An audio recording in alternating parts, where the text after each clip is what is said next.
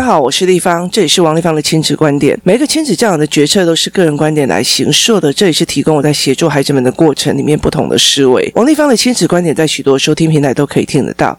你有任何的问题想跟我们交流，可以在我的粉丝专业跟我联系，或加入我们王丽芳亲子观点来社群，跟一起收听的听众交流。想陪孩子书写跟阅读破关，或加入课程，可以搜寻关关破或生鲜识书的王丽芳线上课程。我最近在家里哦，呃，因为小孩子都是在上线上课程。所以呢，我就有比较多的时间哦，呃，赶快一直在做教案哦，所以接下来我会尽快的把很多的教案出出来。我最近也想通了，就是呃，尽量把所有的教案呃一次性的大量的推出来哦，让大家有的练哦。那很多的东西，其实我觉得没有必要，真的一定要把自己那些所有的技术藏在自己身上哦。那今天我们开始来开一个新的话题哦，这个新的话题它会一直连续性的一段时间，我希望我可以把它录完了。就是呃，在说哦，这一个孩子他是什么样认为我的妈妈、我的爸爸这些大人在帮我，而不是在刁难我、为难我、委屈我哦。那呃，这是有非常非常多的概念的哦。他很多的概念在于是说，呃，例如说我教我的儿子写字。然后我儿子就啊嗯好，他认为他在啊嗯对他在认为我在刁难他，就我。在刁难他，我在为难他，我在找他麻烦。那如果我叫我女儿说：“哎，我们等下来去看，呃，英文怎么样？怎样？有的没有？”他会，例如说，我跟他讲说：“哎，今天看一下今天的商业周刊。”那他就会觉得说：“哦，好，了解。”于是他就会赶快去看哦。他去看的一个原因是，他会非常觉得是我妈妈终于要教我，就是终于要开始教我商业思维的。这两个人，他其实是不同的状况的哦，他是非常非常不同的状况。那我儿子是小学三年级，然后他是男生，他又是书写障碍，然后他又非常非常的呃很难的去去呃可以有那种空间视觉的感觉。他的视觉障碍已经坏到哪一种程度？就是他可以把三个字写在同一个位置，但是他都以为他写在空白处哦。所以其实他问题非常的严重，所以他必须要很多的练习。因为他的手的肌肉又是软的，所以他其实包括呃打球或者是说呃钢琴干嘛的没有，他其实都没有办法做得非常非常的好。为什么？因为他的手的骨头是软的。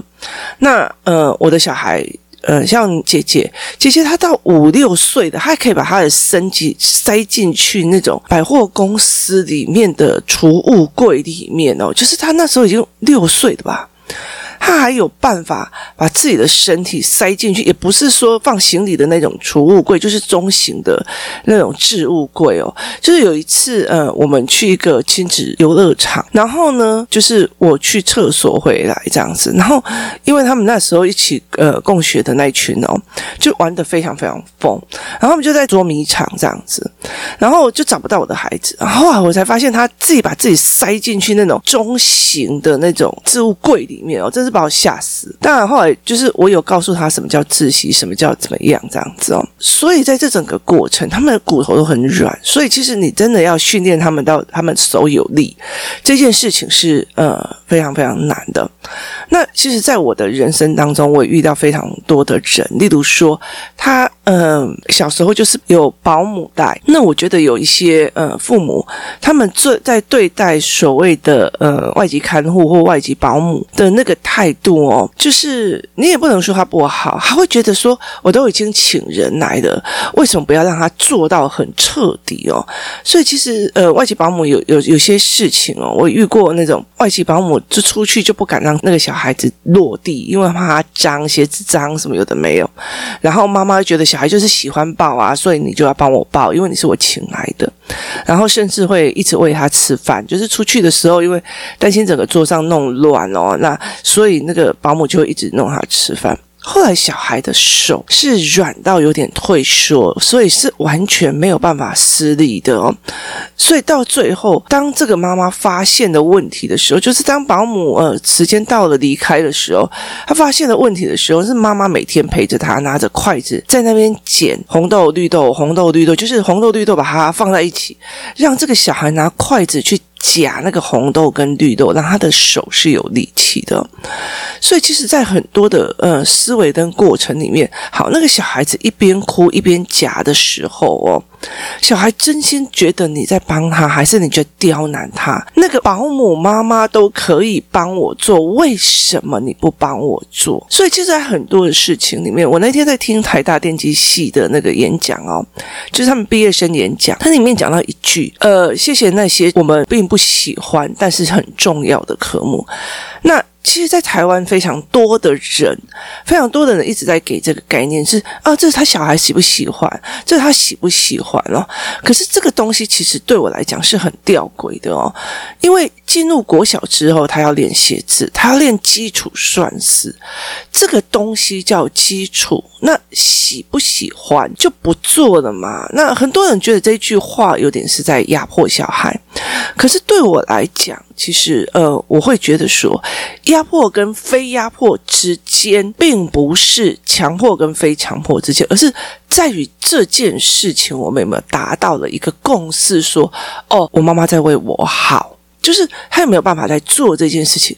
那手很软，他根本就拿不出什么任何东西。他认为觉得那个外籍保姆对我才是好的，他所有的食物都送到我的口中，他没有不需要让我拿筷子，不需要让我拿叉子。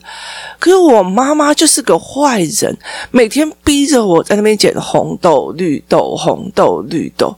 可是妈妈心里难不难过？妈妈心里很难过。为什么？因为她的手软。软到那个拿不起笔，然后手有点肌肉在退缩了。那你要不要去逼孩子？这是逼还是帮？他其实中间在于的不是行为本身，而是这个孩子怎么认知这件事情的，他怎么认知的。所以在我的教案里面哦，就是关关破在呃虾皮卖的教案，一个会不会还是坏？它里面有部分是处理到我这件事情，我三岁不会，OK 的，我三十岁还不会，不好意思哦，是不行的。例如说，我三岁不会加减法，那 OK 的哦。那如果你到三十岁了，一百五加两百五是多少？你还不懂，那你真的觉得这是可以的吗？那你跟人家讲说，我不想学数学啊，好烦哦，我不喜欢。好。不是喜不喜欢的问题，是到三十岁了，你还能不能接受？你不会，就是这件事情，你还能不能接受？你不会。那我觉得在台湾的教育里面，非常太多太多一直在讲小孩喜欢很重要啊，小孩喜欢很重要。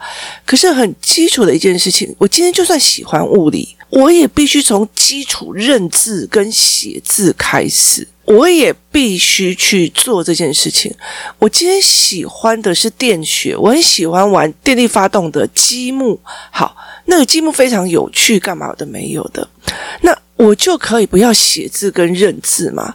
它是一个让你接触一个电学的工具，因为你要会写字，你要会认字，你是要阅读理解非常的好，所以你才有办法接受更高层的电学知识。好，我并不喜欢认字，但是认字这件事情对我很重要，所以我妈妈才会要求我。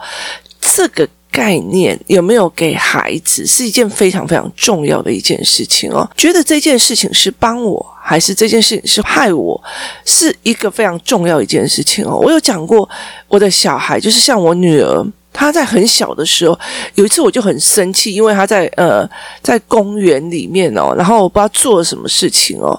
那呃那时候其实可能有点就是呃他们有些呃玩法让我觉得不行，就是已经是伤害到环境跟有可能伤害到附近的人，所以我就把他叫回来，我就叫他名字叫回来。他被叫回来那个当下哦，他是很开心的，然后就冲过来说：“妈妈，是不是我做错了什么？你要教我什么？”就是我在错误的时候，你要教我什么？因为我犯错了，有可能是我犯错，但是你要教我什么？他的表情是愉悦的，他是开心的，他是觉得说我要来学东西，一定有一些东西是不一样的。可是有很多的小孩，呃，妈妈就跟他讲说，那个老师好凶哦，那个老师都不会鼓励小孩，那个老师都怎样怎样怎样。好，那你会这样子做的时候，那就是你让那小孩就那到最后，这个孩子。他会觉得你不可以对我凶，你怎么可以对我凶？我做错了，你可干嘛对我凶？所以在这整个过程里面，他们很怕别人凶，他并不觉得就算凶，但是他说的事情本身是因为安全考量，所以才心急帮你。所以事情本身跟情绪本身是必须要拉开看的。今天如果是陌生人的小孩考试考不好，我会说：“哎，那还好啦，小孩读书不重要。”可是当你自己的小孩考二十分的时候，你会不在意，那不算个一个真的，就是因为你不在意他的前途，你不在意他未来可能会被骗哦。所以有很多的时候，我们在看事情的时候，是不是在于是说这东西是强迫还是非强迫？那而是怎么去让孩子知道这件事情，我妈是在帮我。的，我妈是在教我的，我的父母是在协助我的，而不是在刁难我、找我麻烦，就是不想要让我看电视的，就是要我一直写作业来，就是要怎样怎样。好，这两个就会有甘愿度的差别哦。所以，其实我在很多的父母在问我问题的时候，我常常会问他：那小孩怎么想的？小孩怎么想的哦？例如说，你逼孩子去练钢琴，好，你叫小孩去练钢琴，小孩怎么想的？对，我再不练，我的手指的灵活度就会不好，我就会忘记，我就会怎么样？谢谢妈妈提醒我，我差一点忘记了，跟哦。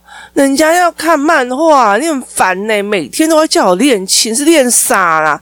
就是反正就是你自己喜欢钢琴，然后就要有一个练琴的小孩让你出去外面炫耀而已哦。这是两种不同的思维。好，在同样一件事情，不同的思维会有不同的状况。那。有一天，我其实在跟我的朋友们在聊天哦。那其实我们在讲说，如果呃重考的话，那小孩会怎么样这样子哦？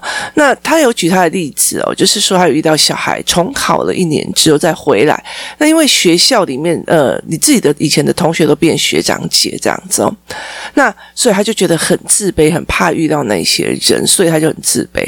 然后可是我遇到的同学，我自己的同班同学哦，他因为谈恋爱然后。被退学哦！那后来到最后第二年在考的时候，她坚持还是考上我们学校哦。她的背后原因是因为她还要跟她男朋友在一起哦。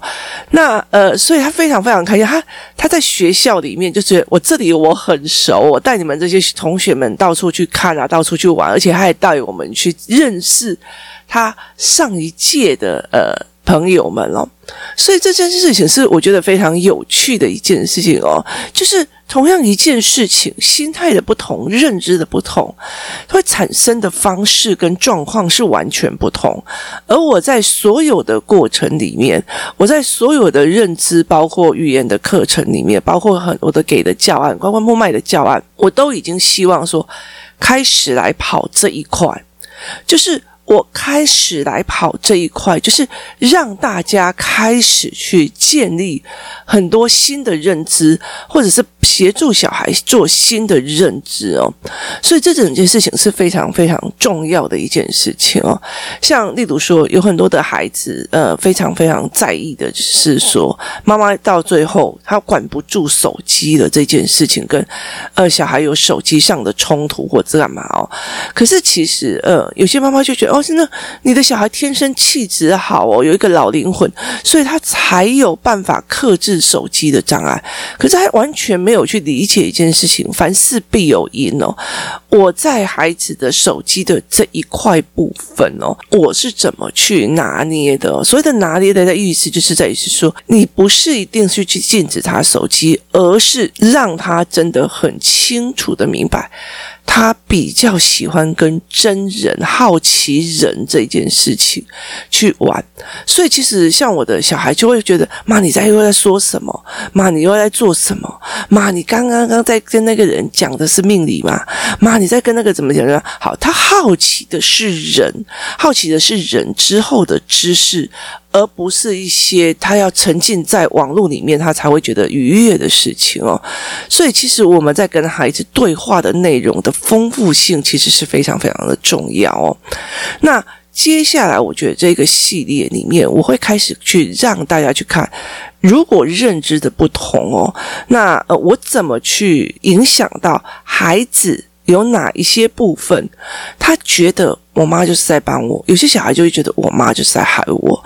那这个东西差非常非常多。像小孩练篮球好了，呃，其实我儿子一刚开始在练篮球的时候，就是。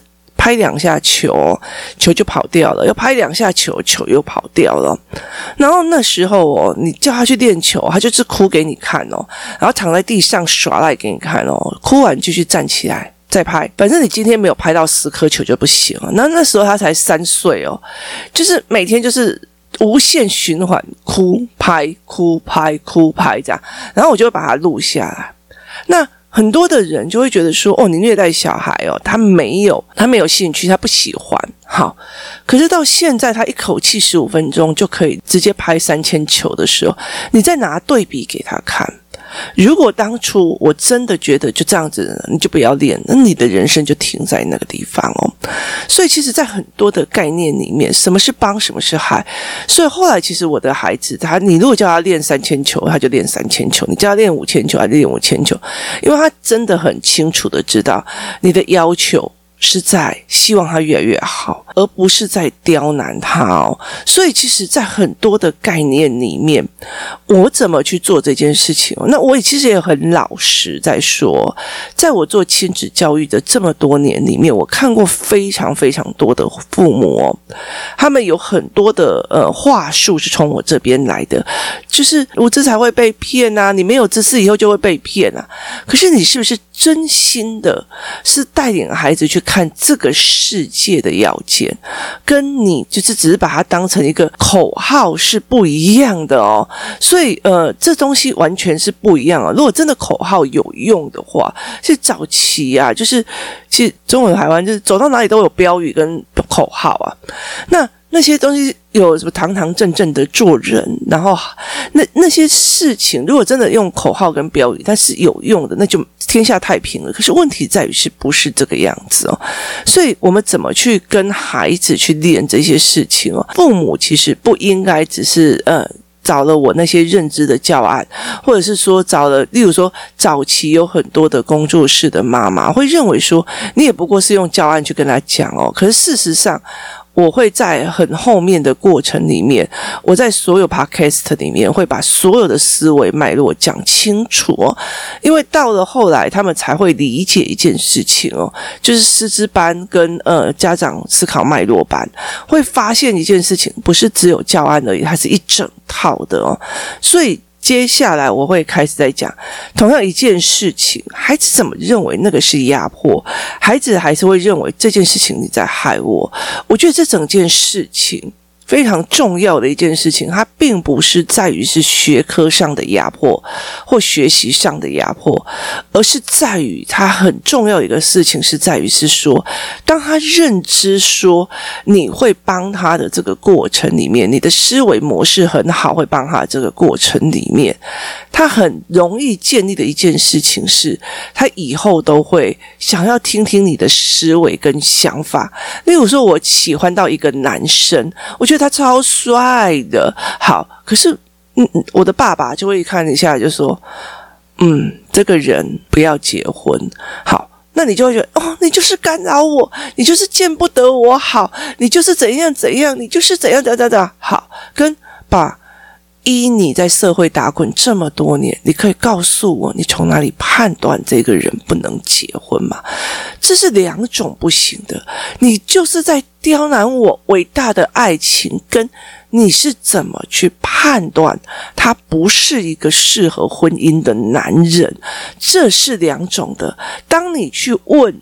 这个爸爸说：“爸爸，你怎么去判断他并不是一个适合结婚的人？他有很大的基础要件。第一件事情，我相信我爸是为我好的。就是我相信我爸是为我好，他才会讲出这一句话。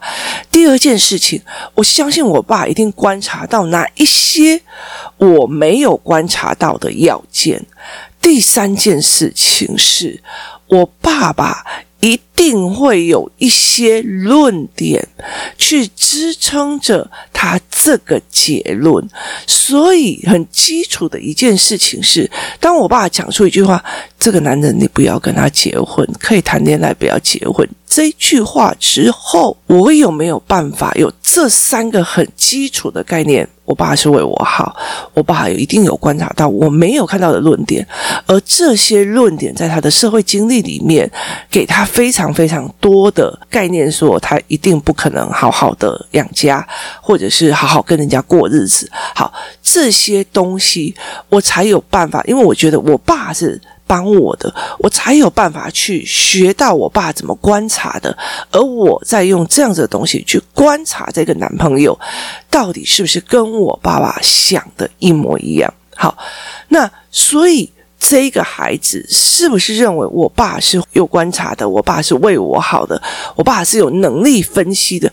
这三个要件。非常非常的重要，而不是在于是，反正你就是看我所有的朋友不顺眼呐，你就是看我的所有的朋友你都不爽呐，反正我跟谁在一起你就是不开心呐，反正你就是想要跟我作对啦，反正你就是要耽误我最大的爱情啊，所以这整个东西是还是怎么去？让孩子理解这件事情，我相信，其实会来一直听 podcast 的人，就是来一直来听我 podcast 的人，很多的部分是你们真心想要当一个好父母，你们真心想要为孩子好，或者是想要做一个呃，试图去解决你现在目前的问题。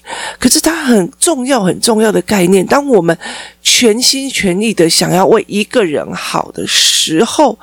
对方相不相信你这件事情？对方愿不愿意你这件事情哦？其实像我女儿很小的时候，有一个呃学摄影的小孩，他才刚毕业没多久，然后呢，他就呃呃学完摄影以后就要帮我女儿拍照，然后就要请我女儿给他练习，所以他那时候帮我女儿拍了一系列非常非常很好的、很很漂亮的照片，然后又修图修得非常好。可是我觉得他永远都在那边。哦，可是我不敢出去接案子啊！可是我怎样怎样怎样怎样怎样怎样啊！可是我怎样怎样怎样，然后我后来就真的是听不下去，每天都在抱怨。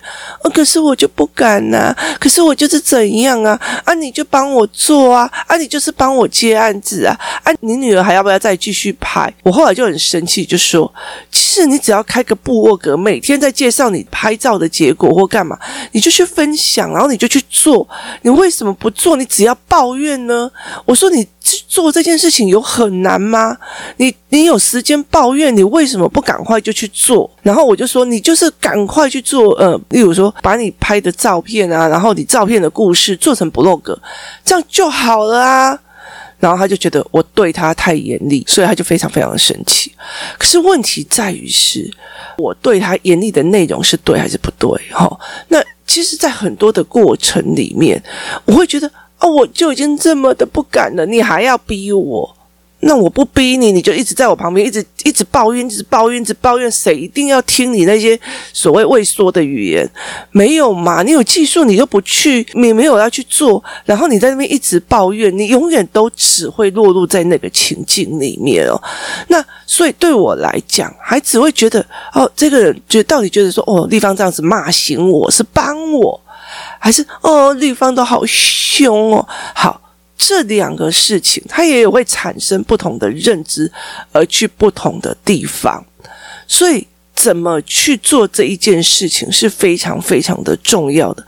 你怎么去思考？原来那个人在帮你，原来这个人在害你哦。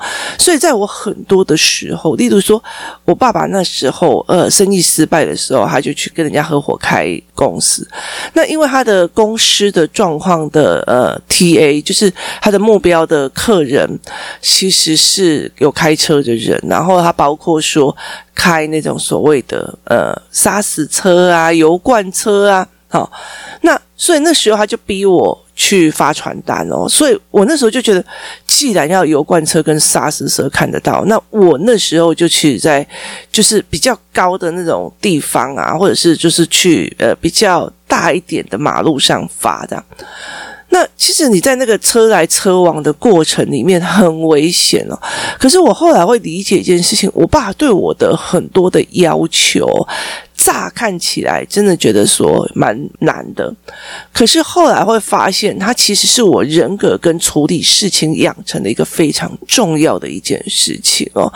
那呃，像我最近在跟一个朋友聊的时候，他就问我说：“哎，你的？”肝脏不好是不是因为晚睡？我说不是，是因为照顾我阿嬷临终的那一几个月。那因为其实呃在。就是那时候毕业的时候有去，就基础身体健康检查跟照顾三个月之后，我去新的学校有又有身体检查的时候，就是基础健康检查的时候，我就发现这三个月造成了我的身体有点损害。那他就说那是哪时候？我就说就是国中考完，然后那一段时间。那他就说为什么你们家族这么大，你爸会给你做？他说我爸就说，因为呃王丽芳已经考完了，所以很有空，所以他就可以照顾阿妈。那我很。很喜欢跟我阿妈在一起，因为我可以听到很多事情哦。啊，我阿妈个性也很好，就是她很好的意思，就是说，她就算有任何的委屈，她不会等到那种。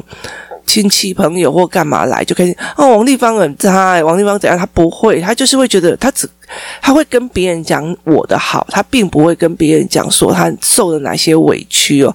因为有一次，呃，那时候优酪乳才刚开始，所以我就请他吃优酪，因为我怕他呃卧病在床，肠胃不好。他认为我给他吃酸掉坏掉的牛奶，然后有的派系啊，在派系啊，你妈我要讲哦。那后来他其实也不会去跟呃人家抱怨说王丽芳。给我吃派系也没给啊，所以在这整个过程里面，你在那三个月里面，你你就是在医院里面一直在看生老病死，生老病死，然后所有的呃，就是你要去处理，每天都要去处理他的。